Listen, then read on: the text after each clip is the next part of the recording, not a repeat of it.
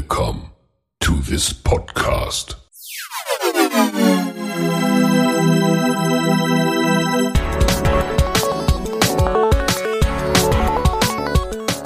Water Polo Expert Talk. Get the insights.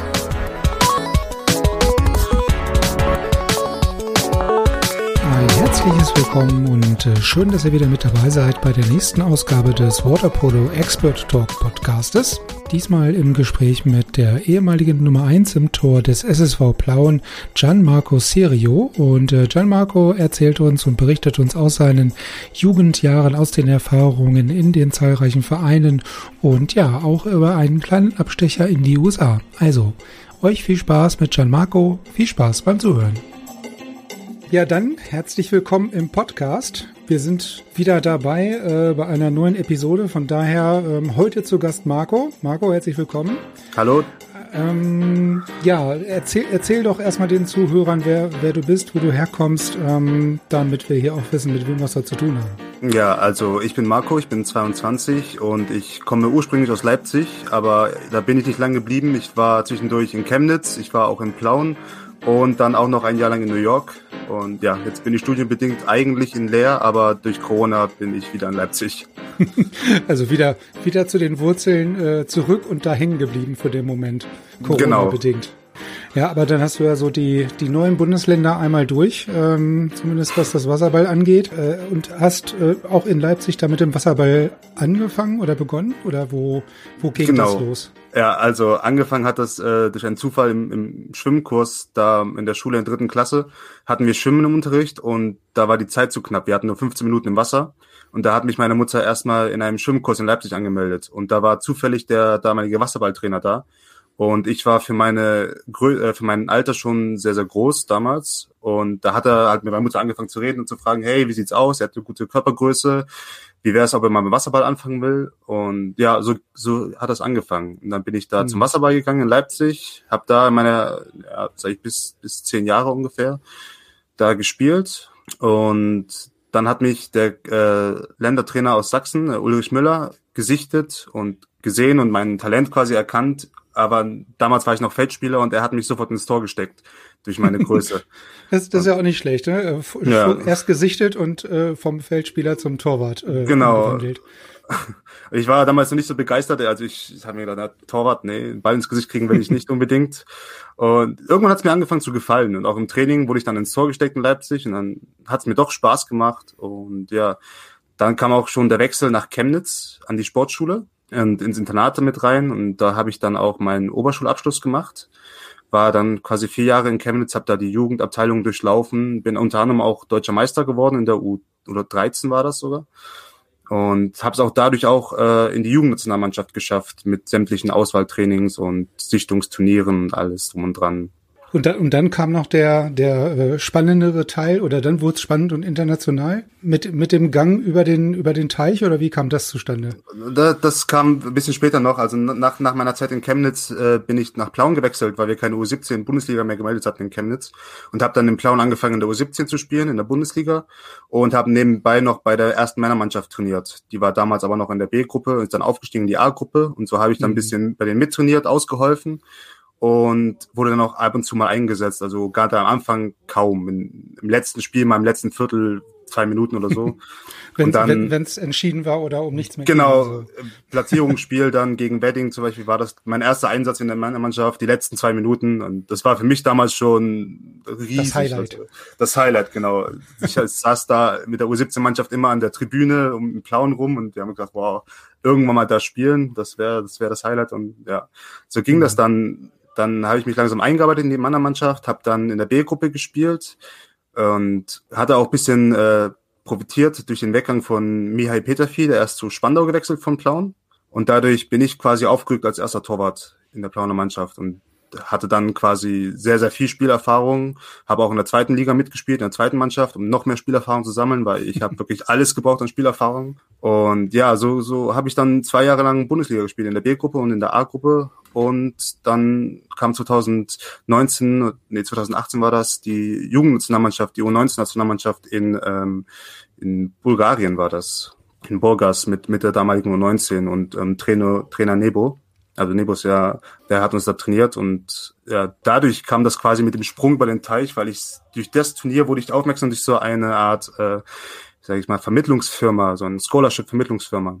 Die haben mich mhm. dann angeschrieben und meinten, hey, du hast Potenzial, du bist erfolgreich im Wasserball, du bringst das und das mit. Wie wär's, wenn wir dich versuchen zu vermitteln in eine Schule in, in Amerika? Ja, das, darauf bin ich eingegangen. Ich habe mir aber noch nicht, noch nicht viel dabei gedacht. Dachte mir, gut, was habe ich zu verlieren? Äh, sie haben mich quasi vermittelt. Sie haben mir Angebote gezeigt aus verschiedenen Schulen, die reinkamen. Ich musste Highlight-Videos erstellen, also ich habe das denen geschickt von mir. Die haben das dann weitergeleitet an die Coaches und haben den Kontakt hergestellt und, und so kam das quasi. Mhm. Dass dann, dass dann der, der Trainer aus, aus New York, aus dem College, äh, geschrieben hat, hier, er würde gut zu unserer Mannschaft passen, wie wär's? Also es war dann wirklich so, äh, nicht nur, äh, sag ich mal, aus deren Sicht oder Position, Perspektive gescoutet sozusagen, sondern auch äh, mit Erstellen von Videos, was du ja sagst. Ne? Also genau. Ist schon eine ganz andere, also aus beiden, beiden Seiten quasi Bewerbung, wenn man so will. Es, es war quasi eine Bewerbung wie, wie auf Facebook. Mit einem Profil erstellen, Bilder, Informationen zu mir und hm. Videos, dass ich dann jeder angucken konnte von, von den Coaches dann auf ja. der anderen Seite. Und wenn, ich sag mal, wenn man jetzt nochmal zu den Anfängen so ein bisschen zurückgeht, ähm, nach, nach Leipzig, äh, ich meine, ich kann mich auch noch gut an Spiele in Leipzig erinnern. ähm, aber wenn, wenn, wenn du sagst, okay, es hat da angefangen und dann wurdest du quasi ja vom Feldspieler zum Torwart umfunktioniert, umgepolt hm. sozusagen, ähm, ist, ist das dann also für dich wirklich eine große Umstellung gewesen? Also du sagst es ja schon, okay, am Anfang war das jetzt nicht so deins, ne? Also aber nach einer Weile ging's dann ja, ne? Also wie, wie lange hat das ungefähr gedauert, bis du dich da so ein bisschen reingefunden hast? Also schon in Leipzig oder erst dann äh, vielleicht in Plauen oder woanders bei dem bei einem späteren Verein? Also in Leipzig hat das ja quasi angefangen, aber da hatte ich Glück, da waren wir noch in den in den Beachfeldern mit den Beachtoren. Und da ja, ich ja schon okay. wirklich relativ groß war, hat habe ich das Tor quasi schon ausgefüllt mit mit nichts tun. da hat es mir schon also leicht gefallen, da die Bälle zu halten, weil die konnten mich quasi nur anschießen. Ja. Und ja, da hat mir aber schon, hatte ich schon das Interesse dran und, und das hat mir schon Spaß gemacht, im Tor zu sein. Und auf die größeren Tore hat es dann übertragen quasi, aber so richtig Technik erlernt und alles drum und dran habe ich dann an der Sportschule in Chemnitz. Da hatten wir ja. Vormittagstraining, Nachmittagstraining, also quasi während der Schulzeit, nach der Schulzeit. Und da, sagen, das ist ja auch dann ein ganz anderes Modell, ne? Also du genau, hast ja, ja. hatte ich ja mit dem André beispielsweise aus Potsdam auch, ne, der da ja als genau, ja, äh, genau. Lehrer, Trainer tätig ist, ne, der sagte auch, das ist ja. völlig, völlig anderes Arbeiten oder völlig andere, anderer Trainingsbetrieb, ne, weil du da mhm.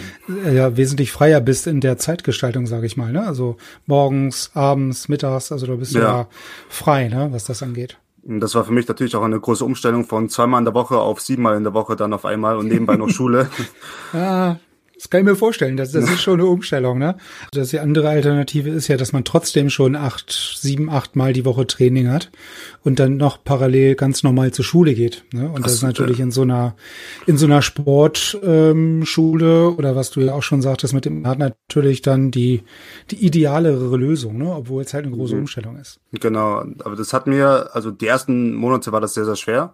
Aber es hat mir im Endeffekt noch umso mehr Spaß gemacht, weil ich hatte die kurzen mhm. Wege von der Schule zum Internat, zum, zur Schwimmhalle und hatte da aber auch ein riesiges, äh, also quasi Sportforum wie, wie für mich. Also ich konnte da alles nutzen, die, die Turnhallen, die äh, Krafthallen, den Kraftraum und auch die Fußballfelder. Da gab es fünf Fußballfelder, so wo wir alle drauf spielen konnten. Das mhm. war, war schon super Bedingungen auf jeden Fall. Ich wollte nur gerade äh, anmerken, dass, was du gesagt hast mit den siebenmal trainieren ohne Sportschule, das hatten wir im Plauen auch mal äh, also gemacht. Wir hatten dann quasi dienstags und donnerstags früh noch Training, bevor alle zur Arbeit mussten, zur Schule mhm. und dann nachmittags. Und das war wirklich sehr, sehr hart. Ja, das, das kann man, glaube ich, auch mal machen.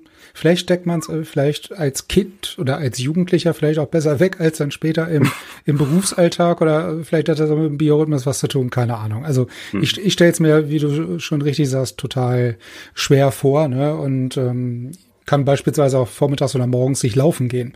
Also das äh, weiß ich nicht. Ich kann abends äh, zig Kilometer laufen gehen, aber morgens vor der Arbeit nach dem Aufstehen oder ja. so geht nicht. Haut nicht hin. Ähm, aber was ich ganz interessant finde, ist, was du sagst, auch mit diesem Sprung über den Teich, ne? Und dieses ganz mhm. andere System bei denen mit den mit den Highschools und oh, äh, mit ja. dem, was du auch sagst, mit dem Bewerben. Ähm, das, das ist ja was, was der äh, was der Tobias Preuß beispielsweise auch gesagt hat, ne? Der ja auch in den mhm. USA war zum Studium ähm, und der der Mieze ja mit seiner ähm, Goalie Academy jetzt auch, ne? Ich meine, das, ja. das ist wahrscheinlich auch was, was du mit mit, mit Spannung verfolgst, sage ich jetzt mal so, Genau. was da im, im Torwart-Business so ein bisschen abgeht. Also das System wirklich drüben, das ist sehr, sehr anders als hier. Auch all, allgemein, was die da in den Sport investieren. Also ich erinnere mich dann an, an Harvard, die hatten Anzeigetafeln in der Schwimmhalle, in ihrer Schwimmhalle, die haben jedes Tor direkt nach dem Tor übertragen als Wiederholung von verschiedenen Perspektiven. Jedes Hm. Spiel hatte mindestens zwei Kommentatoren da, die das dann alles analysiert haben und Statistiken geführt haben. Also ich habe von jedem Spiel konnte ich dann nach dem Spiel meine Statistik sehen, wie viele Bälle habe ich gehalten, wie war meine Save Percentage und alles. Also wirklich Wahnsinn, was die da investieren an Sport. Ja, also das, Ähm, das, das ist was, was, was ich jetzt immer wieder höre oder vermehrt höre, ne, von allen, die jetzt irgendwie was mit den USA mal zu tun hatten oder haben. Auch was, was der Mieze erzählt oder äh, wie gesagt, um das jetzt mal aufzugreifen, was, was die Eltern auch bezahlen für die, für die Kinder, für die Teilnahme an diesen Camps, die die machen, ähm, ein Wahnsinn. Das ist das andere, die, die Summen da. Also ich hatte zum Glück ein, ein Sportstipendium und unser College war im Vergleich relativ günstig, sage ich mal. Also pro Semester waren das 30.000, 40.000 Dollar, die man Mhm. zahlen musste. Und durch mein Stipendium wurden 90 Prozent, 95 Prozent übernommen. Also ich musste letztendlich quasi 1000 oder 2000 Dollar pro Semester zahlen. Aber es ist natürlich auch Mhm. schon eine Ja. Riesensumme. Im Vergleich, wenn man hier Studentenbeiträge sieht von maximal 400 Euro oder so, das ist ja wirklich Wahnsinn. Mhm. Naja, naja, aber auch die, die, die Einstellung, glaube ich, zu dem, zu dem Sport ist da eine ganz andere, ne? Und was ja auch, äh, was ich auch äh, mir immer wieder einfällt, ist dann diese Aussage von dem Mieze, dass er eigentlich im im Grunde genommen mit in dem Alter, wo hier in Deutschland teilweise Karrieren schon, Karrieren ist jetzt vielleicht hochgegriffen, aber äh, die, die sportliche Laufbahn aufhört, fängt sie da erst an. Ne? Also mit 14, 15, 16, 17, ne? Da geht sie hier schon, neigt sie sich vielleicht schon dem Ende, wenn man den dann de, de, den Jugendlichen ver, vergrault hat. Ähm, und da geht sie erst los, ne?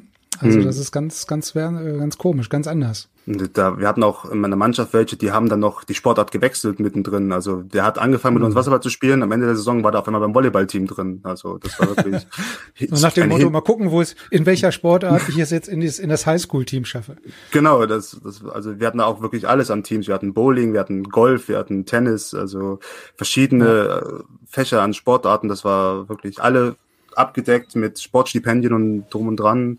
Mhm. Das war wirklich wahnsinnig. Aber dieses, diese, diese Camps, die jetzt beispielsweise dieser, ähm, der Tony Azevedo ja auch macht, ne, der macht sich ja jetzt äh, nicht nur für, also nicht nur wie der Miete, nur für, für Torleute, der ist ja dann auch Teil dieser Camps dann immer, für die Torleute dann ähm, nochmal speziell zuständig, aber die, die sind ja auch, also gefühlt so aus der Entfernung beurteilt oder betrachtet, werden die natürlich auch immens gut angenommen. Ne? Also, also auch mit den mit den anderen Sachen, die sie da jetzt haben, mit so einer App und weltweite ähm, Kooperationspartner und so weiter. Und diese kooperieren ja auch da mit diesen ähm, von dir schon angesprochenen Highschools dann auch. Ne? Mhm.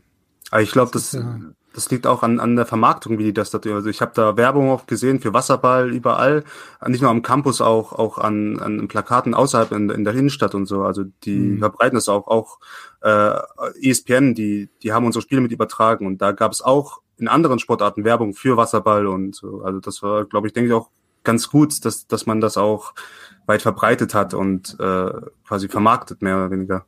Ja, ich ich, ich glaube auch, das ist ein großer Brocken, wo man sich hier noch so ein bisschen ganz immens verbessern kann. Ne? Also Ja. erstens mit der mit der Positionierung und der Wahrnehmung des Sports und dann natürlich auch mit der Vermarktung. Ich glaube, diese Vermarktung, die, also ich meine, wenn man sich jetzt andere Sportarten oder diese so Events wie den Super Bowl einfach mal anguckt, da will jeder in diese Halftime-Show. Ja.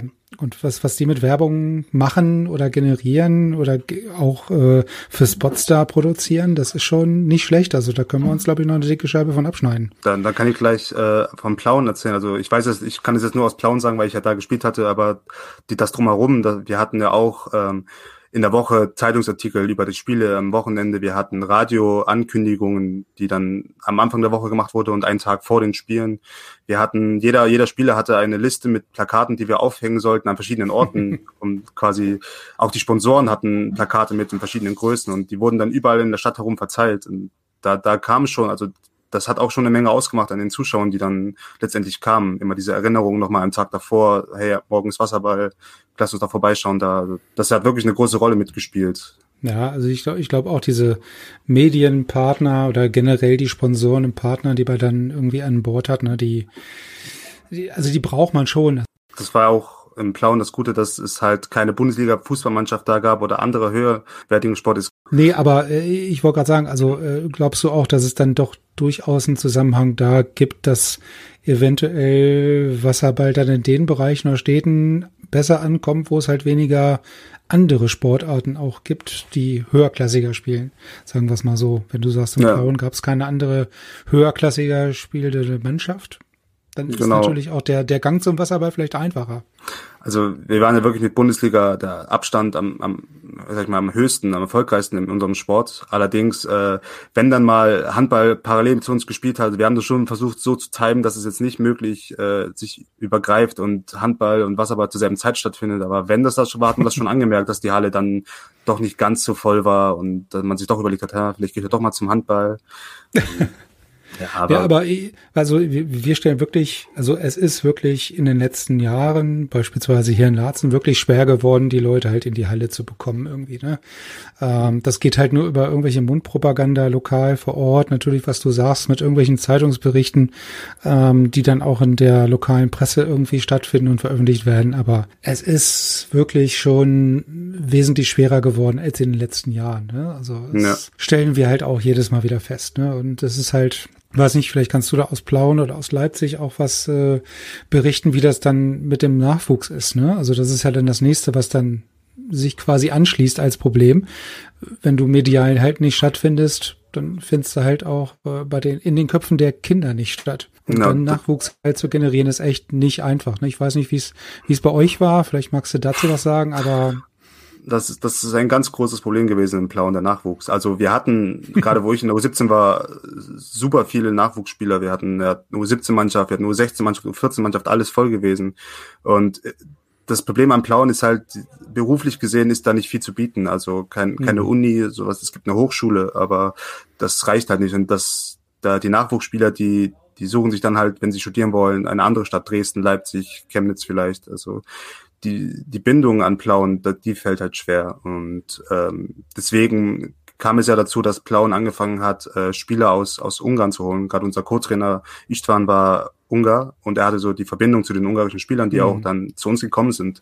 Und so fing es dann an, dass wir halt ungarische Spieler verpflichtet hatten. Und ein paar Spieler aus dem Nachwuchs, die halt doch da noch waren oder an der Schule waren, konnten halt da mit für Plauen spielen. Und ja, und irgendwann kam dann der Punkt, auch in dem Jahr, wo ich dann gewechselt bin, dass es wieder vor der Frage stand, ja, müssen wir jetzt wieder neue Ungarn verpflichten oder ausländische Spieler. Und ja. der, es war ja nicht nur das Verpflichten, die, also Plauen hat wirklich äh, den, den auswärtigen Spielern ein, ein Zuhause gegeben, eine Arbeit gegeben, einen Deutschkurs, Sprachkurs, alles wirklich äh, vorbereitet, dass die sich auch wirklich wohlfühlen und auch längerfristig bleiben. Aber dass natürlich dann, je mehr Spieler gehen, desto mehr musst du holen, desto, teuer, äh, desto höher wird auch der Aufwand ja. dann. Und irgendwann war das einfach nicht mehr zu handeln.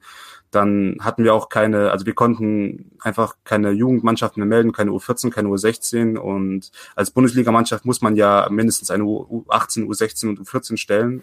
Und das, das war halt das Problem, dass wir diese nicht mehr stellen konnten, dann noch weniger Spieler verpflichten. Und letztendlich ist dann die Entscheidung gefallen, dass äh, Plauen sich aus der Bundesliga zurückzieht, um sich quasi neu aufzubauen.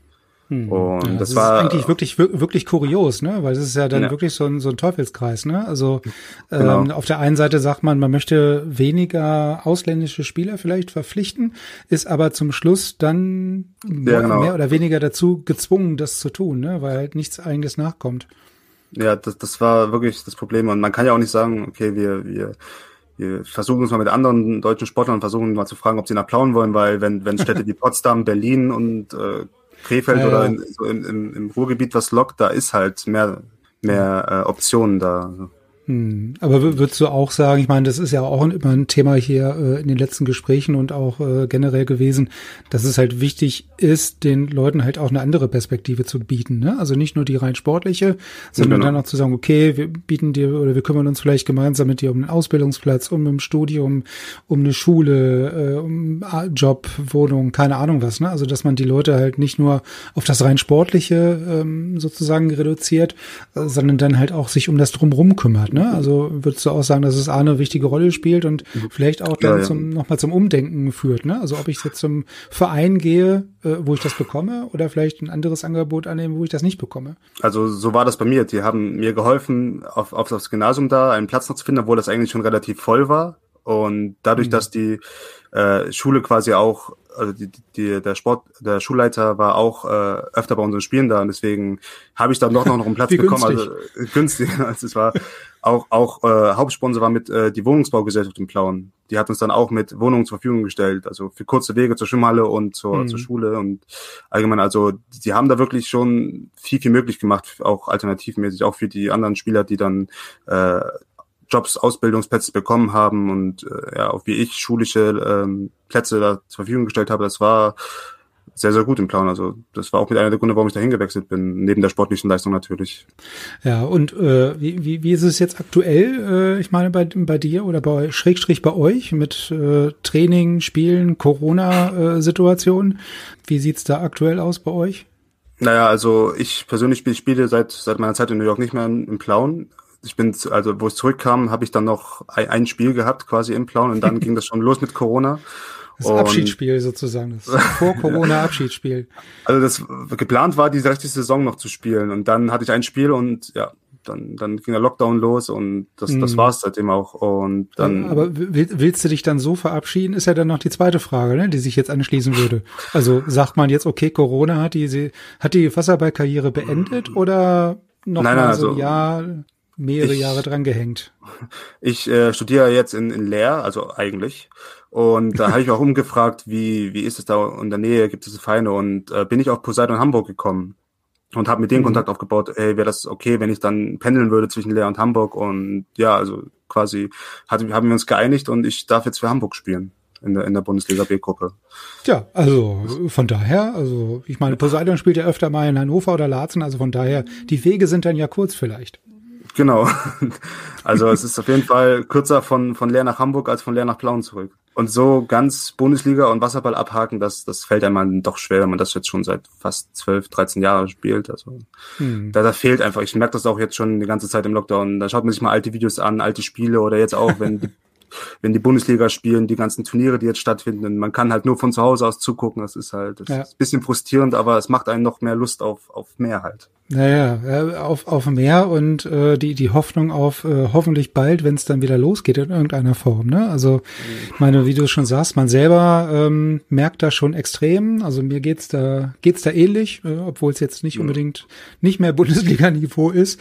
Ähm, aber trotzdem, ne, so dieses äh, Soziale und äh, einfach mhm. mal zusammen was machen und äh, sich dann wieder sehen und treffen. Ähm, also für einen selber ist das schwer, aber ich finde es halt auch extrem schwer für die, für die Jugendlichen und für die Kinder. Äh, ich ja. glaube, da ist das nochmal eine Ecke schwieriger.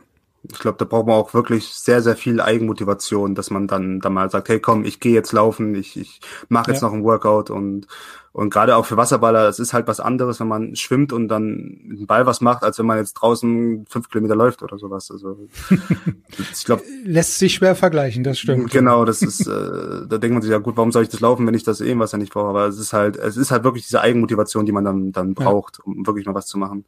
Also ja. die, die, die Mannschaft in Hamburg, die, die darf trainieren. Es ist ja eine Bundesligamannschaft und dadurch äh, dürfen sie trainieren. Aber das Problem ist halt, dass ich jetzt äh, mit der Inzidenzzahl quasi nicht schaffe, nach Hamburg zu fahren und dort zu bleiben und da, da muss man jetzt auch noch dran denken, ne, aktuell, ne? Also genau, das, das ist ja nicht, nicht nur meine Mannschaft darf vielleicht trainieren oder nicht, sondern ich kann, ich, ich komme da gar nicht hin, weil ich hier nicht raus ja. darf oder da nicht rein darf. Hm, genau, Verrückt. das ist. Also das ist dann nochmal eine extra Locke sozusagen, was das an äh, Bedingungen dann ist, ne? Also das ja. ist dann doppelt doof. Das ist schwer natürlich einiges. äh, ja gut, das, ist, das haben wir ja hier Gott sei Dank nicht. Also ähm, wie gesagt, hier in Laatzen findet aktuell leider gar nichts statt. Also ich muss mir keine Gedanken machen, ob ich irgendwo rein oder rauskomme. Laatzen darf ja auch nicht trainieren. Also mhm. äh, von daher äh, liegt die große Hoffnung jetzt auf dem Freibad. Ja. Nee, aber dann ähm, finde ich es äh, ganz spannend. Also ich würde würd mich freuen, wenn wir uns vielleicht noch mal zu einer zweiten Session treffen würden. Ähm, Gerne. Wenn es denn, wenn's denn äh, irgendwann nach Corona noch mal weitergeht ähm, mit der Karriere sozusagen in Hamburg. Ja, würde mich sehr freuen. Ja, ich danke dir auf jeden Fall für die Zeit. Ähm, ich danke dir, dass ganz, ganz viel, ganz, ganz viel Erfolg in Hamburg beim, beim Wiedereinstieg. Und ähm, ja, vielleicht sehen wir uns in, in Laatzen dann mal beim, beim Spiel. Sehr gerne. Würde mich sehr freuen. Danke. Dann noch einen schönen Abend und ähm, danke, ja, bis bald. Bis bald. Ciao. Tschüss. Ja, und auch die Folge 32 geht schneller zu Ende, als man denkt. Ich hoffe, euch hat's auch diesmal wieder gefallen. Vielen Dank auf jeden Fall wieder fürs Zuhören und fürs äh, Einschalten. Vergesst nicht, äh, den Podcast zu abonnieren, wenn ihr ihn über die Apple Podcast App hört. Jederzeit natürlich auch gerne eure Bewertung hinterlassen. Nur so schaffen wir es halt, den Wasserballsport und den Podcast insbesondere wieder so ein bisschen auf die Landkarte der äh, Leute zu rücken und natürlich auch in den äh, Podcast-Charts äh, wieder ganz oben zu stehen. Ja, teilt diese Folge und den Link dieser Folge Folge natürlich auch sehr, sehr gerne mit eurem Netzwerk. Ich freue mich äh, wie immer auf euer Feedback. Schreibt mir, hinterlasst eu eure Kommentare. Bleibt gesund. Ciao, tschüss aus Hannover.